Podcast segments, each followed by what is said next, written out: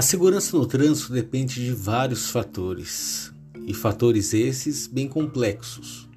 O ser humano ele é composto por vários construtos que a gente pode chamar de construtos psicológicos, emocionais, físicos.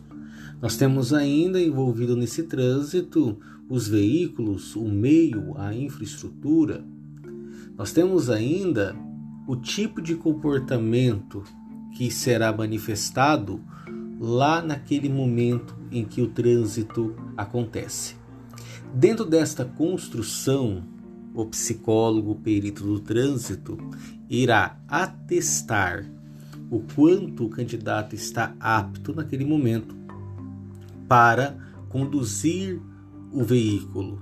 Então, nós temos uma resolução normativa, nós temos questões relacionadas à construção desse documento e que nós psicólogos devemos observar.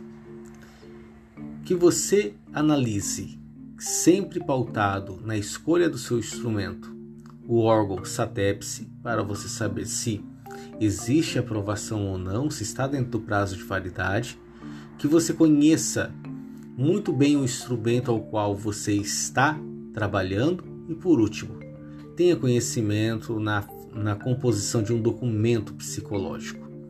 É essencial para a prática na área do psicólogo do contexto do trânsito e mobilidade urbana.